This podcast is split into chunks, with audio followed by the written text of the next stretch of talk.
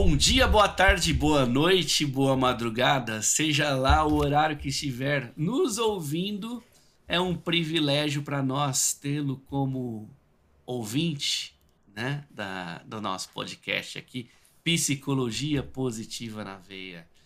Meu amigo Gabs, é, o que vamos falar hoje no décimo terceiro ou quarto? Já me perdi. Décimo quarto, décimo quarto. Quatorzimo. Quatorzimo, quatorzimo. Quatorzimo. Hoje vamos falar de coaching e psicologia positiva, né? Exatamente, meu amigo. Coaching é uma ferramenta, é uma profissão. Para você que nos acompanha, espectadora, espectador, ou como você prefere se definir ou se reconhecer, cabe a nós sermos humildes e termos um coração treinável para compreender que a gente não pode julgar uma dor que a gente não sente. E uma das coisas mais bonitas que temos recebidos ao longo desses episódios, várias colaborações de pessoas, profissionais da psicologia, profissionais que estão no mundo corporativo, amigos, clientes, parentes, trazendo esse olhar da vida que vale a pena ser vivida. Ô Dani, o nosso encontro hoje ele é bem papum do jeito que eu gosto. O coach para você é uma ferramenta ou é uma profissão? Processo de coaching é um ferramental que pode se transformar em profissão quando bem aplicado para apoiar quem quiser ser apoiado. Esse é meu ponto de vista. É, infelizmente, a gente sabe que o processo de coaching e os coaches, até, até para esclarecer para quem nunca ouviu esses termos e tem uma, uma certa. Não tem uma clareza do que é especificamente, existem algumas palavrinhas que vêm do inglês, né? Onde a palavra coach C-O-A-C-H é a pessoa que faz o processo, quem conduz o processo.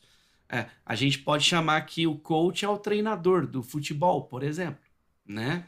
É, e o coach, quando ele pega o conhecimento dele, as técnicas dele, as ferramentas que ele tem dentro da caixa dele de ferramentas, e aplica isso numa pessoa que deseja estar aberta a passar por um processo, o processo se chama coaching. C-O-A-C-H-I-N-G. De gerúndio, né, no inglês, né? Coaching. Uh, o coaching é o processo que a gente passa, que a gente apoia uma pessoa a conseguir entender a situação na qual ela se encontra, o que que uh, tem hoje, como ela funciona, o que que ela acredita, que valores ela tem, uh, como ela interage com o mundo, com as pessoas e consigo mesma, e vislumbrar uma melhoria, uma consciência, um modo melhor de interagir com os outros, com o mundo e consigo mesmo. É, quando a gente pensa num processo de coaching, a gente tem aí, inclusive, objetivos que são ditos e transformados em metas SMARTs, né? É, específica, mensurável, relevante, uh, atingível e com uma data para acontecer, né? É, e quando a gente observa o processo de coaching, o processo ajuda o indivíduo a entender onde ele está hoje, que competência que ele tem hoje e o que ele almeja ter no futuro, onde ele deseja chegar, né? E com base nisso é feita uma avaliação de forças que a pessoa tem que ajudam ela a chegar onde ela precisa e competências que ela precisa desenvolver ou que pode contratar ou que pode colaborar ou que pode se juntar com sua tribo para chegar onde ela deseja, né? E ao ter essa clareza, esse mapeamento dessas coisas, faz-se um plano e começa a trilhar esse plano. até buscar atingir o objetivo. Né? Então, o processo de coaching é uma maneira através da qual, usando ferramentas, métodos, né, a gente apoia a pessoa a se conhecer, a gente apoia a pessoa a traduzir o sonho dela num plano executável, a gente apoia a pessoa a executar o que ela precisa executar, ajudando ela a ter consciência do que ela acredita que pode ser flexibilizado para potencializar ela atingir o objetivo e do que ela percebe de valor naquilo para que ela tenha um porquê fazer o que ela deseja fazer, né? É, é, esclarecendo bem então o que é coaching e o que é coach e quem recebe o processo é dito como coach, C O A C H E E, que é a pessoa que está recebendo e participando do processo e é ela que executa as ações, ela que ganha consciência de quem ela é e ela que ganha competência em realizar as tarefas que acontecem numa reunião de coaching. Numa reunião de coaching tem normalmente cinco etapas. Da segunda em diante, a primeira etapa do processo é acompanhamento da tarefa que ela decidiu fazer na, na reunião anterior que, que a pessoa fez? Deu certo? Não deu certo? Que aprendizado trouxe? Etc. Segundo ponto, é explicado para ela o objetivo desse encontro. O que, que nós vamos fazer nesse encontro? Né? E com qual objetivo? Terceira etapa é a realização das perguntas e ferramentas para que esse objetivo seja atingido. Quarta etapa é feita uma pergunta: que aprendizados que se teve e que expansão de competência e consciência que se teve nessa reunião. E quinta parte da, da etapa do, do processo de coaching é a pessoa definir ações com data, hora, quando ela vai fazer, o que ela vai fazer de maneira específica para que ela evolua para atingir o objetivo que ela deseja. Isso é uma reunião, uma sessão de processo de coaching com entre um coach um coach executando o processo de coaching. É isso. É, meus amigos. Escute, reescute. escute novamente. Dani, agora alguns pontos para expandir nossos modelos mentais. Terapia cognitiva comportamental, programação neurolinguística.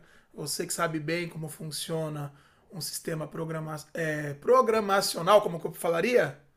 um programa de computador, vamos brincar assim, né? Como programar um, um, sistema.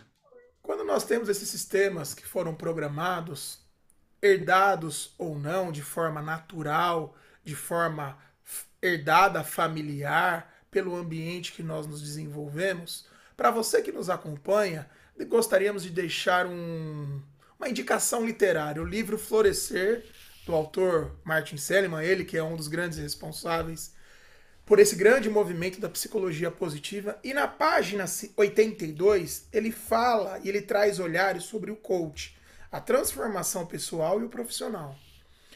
Ele diz que um dos grandes problemas do coach é a falta de regulamentação, e é por isso que os suportes científicos e teóricos são uma necessidade urgente.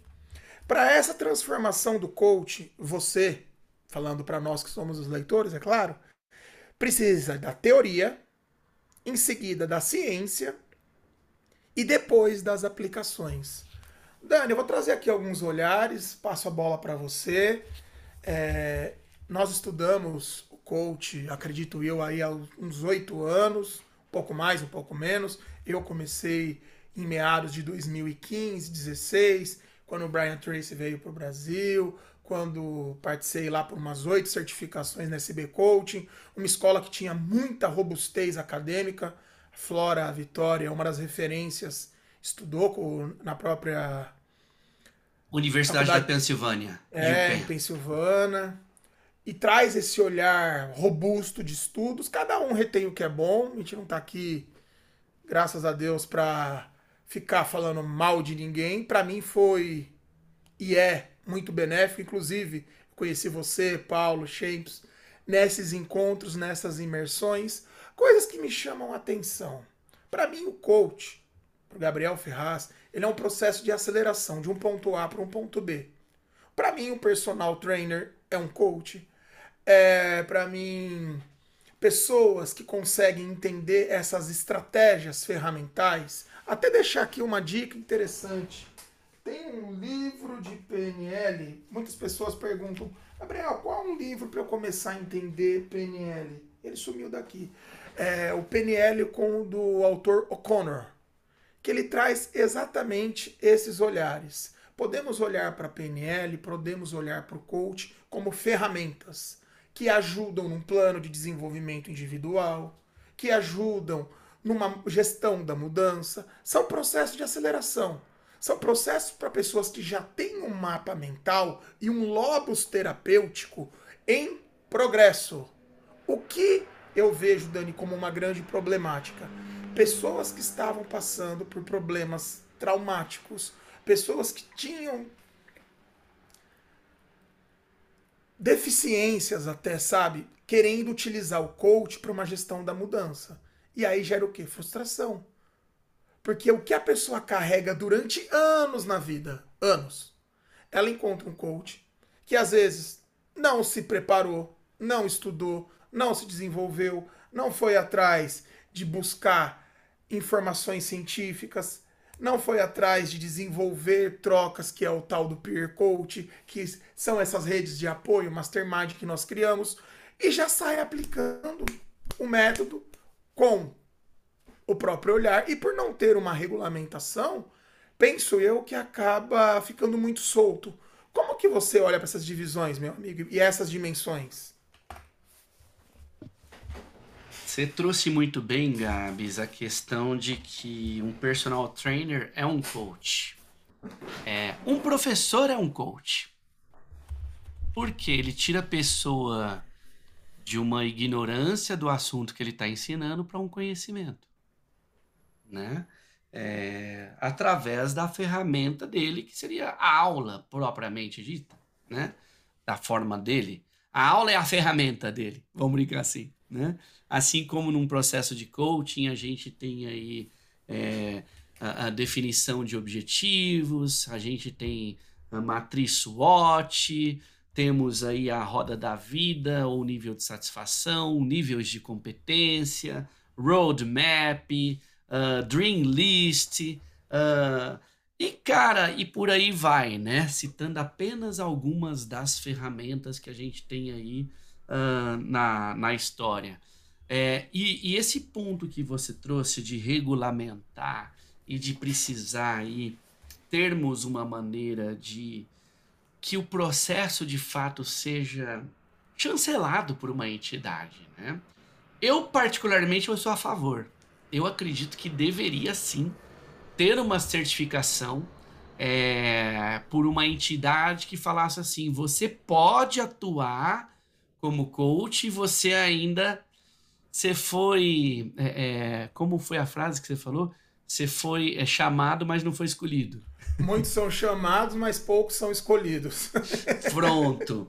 Você pode ter recebido o chamado para se tornar coach, é, e uma entidade maior pode dizer assim: meu querido, minha querida, treine um pouco mais, faça mais peer coaching, estude mais. E por que que eu acredito que isso seria importante, Gabs? Porque o processo de coaching, ele tem uma sobreposição com até a, a psicologia cognitivo-comportamental. É, a gente trabalha em crenças, a gente trabalha em emoções, a gente trabalha em sentimentos. E é falado que em um processo de coaching não se olha o passado, se olha só meta daqui para frente. Não importa tanto o que aconteceu lá atrás, importa o que você vai fazer de aqui para diante, né? É... Cara, a gente pode abrir sem querer algumas portas que a gente talvez não tenha recursos para fechar. E vai ao encontro do que você falou. Um, um coach, se não tiver preparado, ele pode abrir uma porta em, num, em um coach que pode trazer mais prejuízo do que lucro. E isso é perigoso. Estamos falando de seres humanos, né? É, uma das frases que, cara, é muito popular no mundo coaching, vamos falar assim, é: Você pode tudo. Se alguém conseguiu, você também consegue. Eu diria que isso descontextualizado é perigosíssimo. Porque é uma grande mentira dizer que eu posso tudo. A gente pode diante do contexto no qual estamos inseridos. A gente pode, diante das limitações físicas ou mundanas que nós estamos. Um exemplo que eu até gosto de brincar é: o maior medalhista do mundo é Michael Phelps, nadando, né? Aí vamos pegar essa frase, né? Você pode tudo. Se o Michael Phelps conseguiu, você também pode. vamos botar nome na, nas pessoas. Então eu, Danielzinho, não, então se o Michael Phelps conseguiu, eu também posso, eu quero fazer sim. Eu quero me tornar o maior medalhista do mundo nadando. Eu, Danielzinho, 1,70m, que eu gosto de brincar bem medido na hora que acorda, né? Se medir no final do dia é menos. Vai encolhendo, né? Com essa raquetinha minha, minha envergadura pequenininha, versus a dele, o cara gigante, tem uma raquetona que é um remo, vamos brincar assim, né? É, cara, impossível eu desejar e acreditar que tudo é possível literalmente. Eu não vou nunca conseguir ser um medalhista melhor do que ele nadando.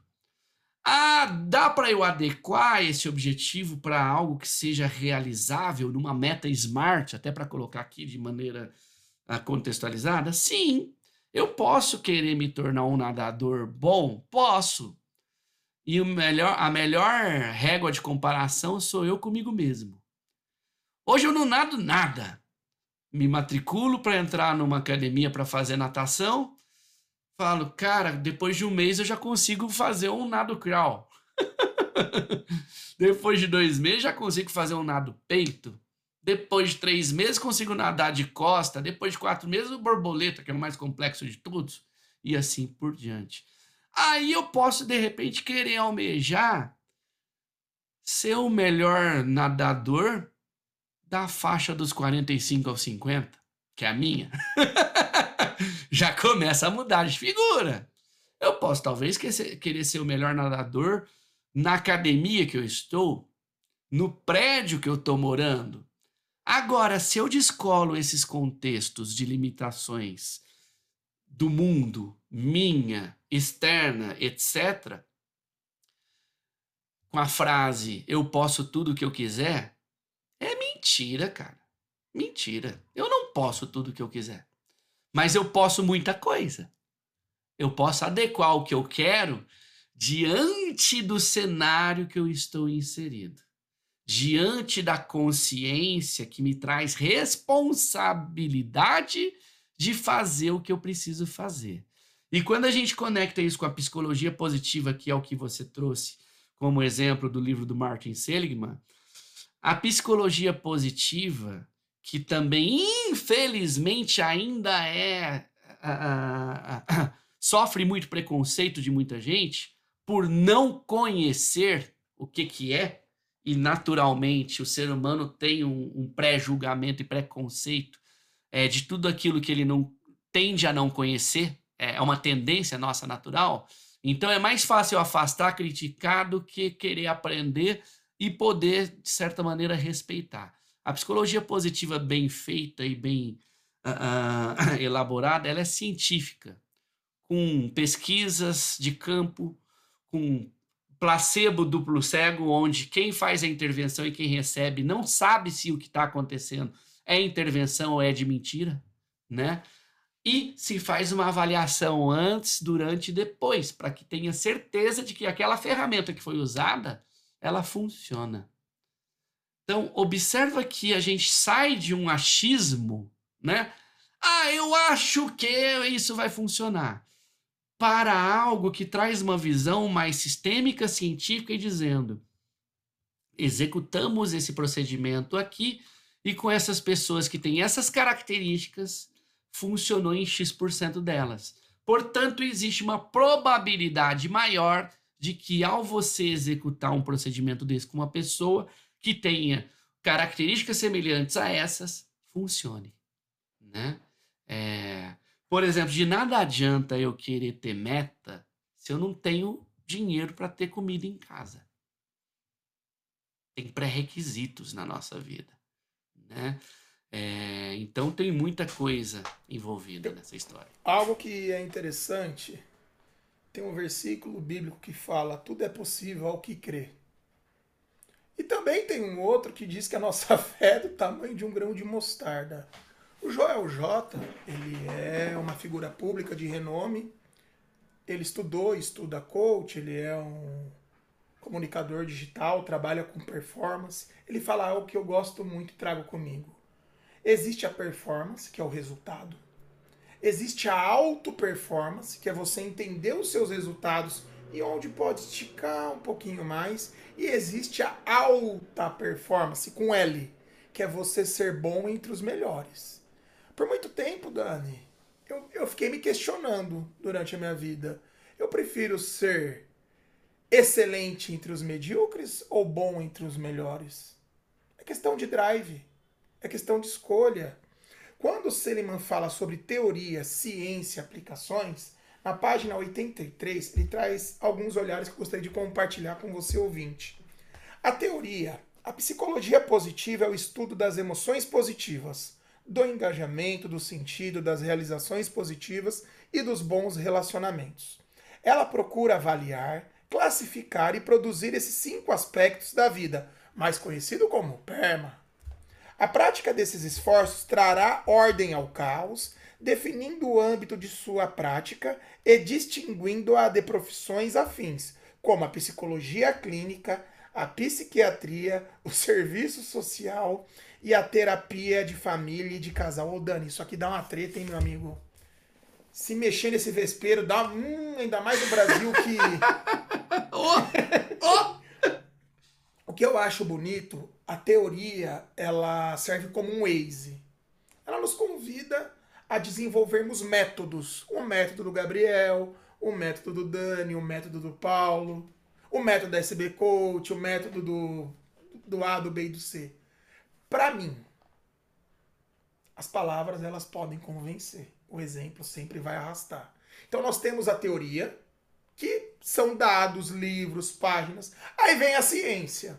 Você, usando aqui os nossos minutos finais, quando você olha para a teoria, para a ciência e para a aplicação, a prática, qual é o fator preponderante da ciência? Hoje se fala em neurocoach, Hoje se fala em neuropsicologia, hoje tem várias abordagens que trazem olhares teóricos e o que, que a ciência valida, traz robustez, ou como você bem me ensinou e compartilhou comigo, nós honrarmos e aprendermos com as barreiras intransponíveis, aprendendo que na maratona da vida é um passo de cada vez.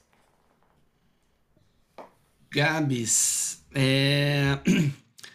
A questão a, a, desses três elementos que você trouxe, é, eu até penso que quando a gente pensa em competência, competência eu gosto de defini-la, segundo alguns estudos que eu já fiz, como chave, C-H-A-V, conhecimento. Conhecimento para mim é teoria. A teoria é uma suposição de hipótese de que quando você tem certas condições, aquilo leva a uma consequência. Né? É, habilidade é a repetição dessa teoria na prática até que ela se torne cada vez melhor. Atitude sou eu ver um porquê e querer fazer isso acontecer, repetindo as diversas vezes o conhecimento da prática na, com a teoria que eu tenho e alinhado com os meus valores, o porquê que eu faço isso. Eu, eu alinho com os meus valores pessoais e eu posso alinhar com os meus valores em ação, que são as minhas forças de caráter. Né? Quando eu observo que parte da ciência é teórica, porque a gente tem é, ciência básica, é, que é alguém pensando a vida, o que há causa para que vire B na nossa vida, né? Por exemplo, até para dar algo bem específico e claro e nítido. Se eu desenvolver a força da vitalidade, que é uma força da virtude e coragem, segundo, por exemplo, o meu mestrado, tende a aumentar para um grupo de pessoas que tem uma certa característica o seu engajamento no trabalho, seu vigor, sua dedicação, sua absorção, seu flow trabalhando. E isso leva mais resultado para a pessoa e para a empresa.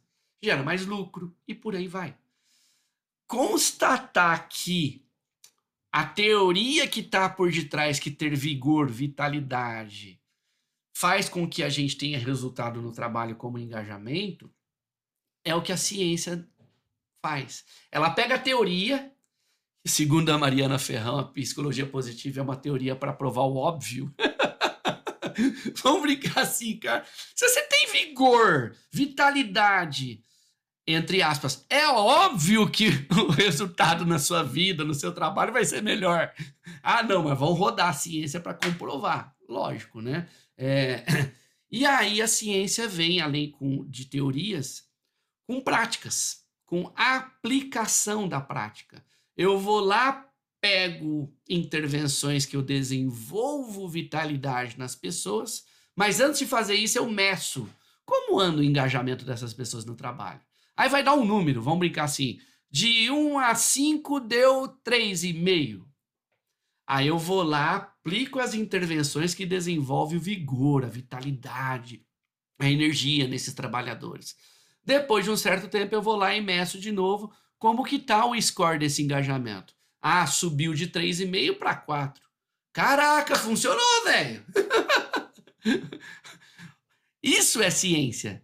Eu estou falando de uma maneira bem simplista aqui, mas por trás disso roda-se estatísticas, verifica uh, se os dados estão coerentes, tira outlier e assim por diante até chegar numa conclusão. Então a ciência pega algo que a teoria disse, roda para ver se é verdade e com base nisso escreve um artigo, escreve uma dissertação dizendo assim: gente, faz assim que a questão tende a funcionar. Ô Dani, eu acho que esse título ele merece a parte 2. Estamos chegando aqui nos, nos minutos finais. Agradeço a sua generosidade, seu amor ao aprendizado, a sua vontade de compartilhar e trazer olhares, experiências. Feliz daquele que se conecta com vocês. Um forte abraço para todo o movimento da felicidade no trabalho.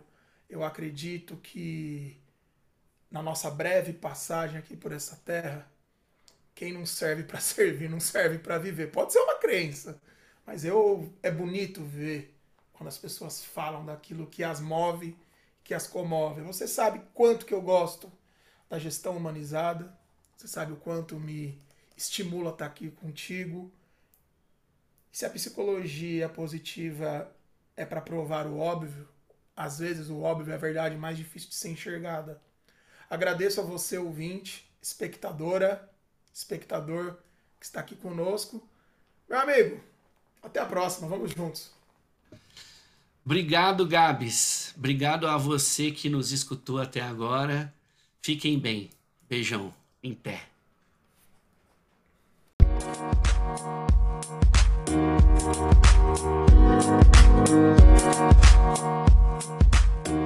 you.